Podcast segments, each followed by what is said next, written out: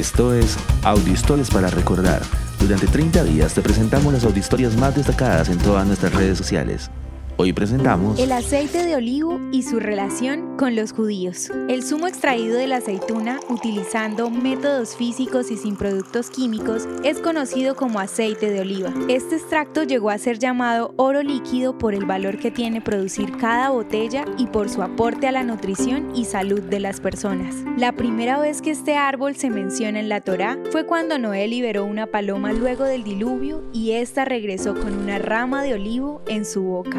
En la religión judía, el aceite de oliva es un símbolo de santidad y autoridad y se le puede encontrar en diversos pasajes bíblicos, como cuando Moisés ungió a su hermano Aarón como el primer sumo sacerdote, o cuando el profeta Samuel ungió a David como rey de Israel. Tradicionalmente, este aceite se ha convertido en un ingrediente indispensable de la dieta mediterránea, así como en la gastronomía israelí. Desde el año 4000 a.C.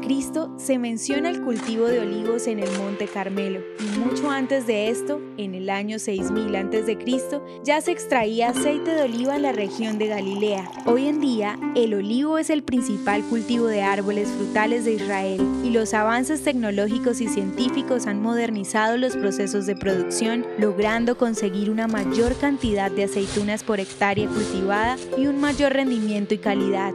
En Israel también puedes hacer oleoturismo, una manera de conocer los cultivos y procesos de producción de aceite de oliva, estrategia que han implementado los productores para obtener un ingreso económico adicional. Los olivares en Israel se extienden desde el clima subalpino del norte hasta el calor del desierto en el sur del país, consiguiendo diferentes variedades de aceite de oliva.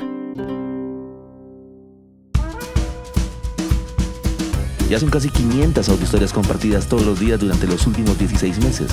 Recuerda que puedes unirte a nuestro grupo de WhatsApp y ayudarnos a compartir esta audiohistoria con tus amigos. Este proyecto es realizado por Philos Project.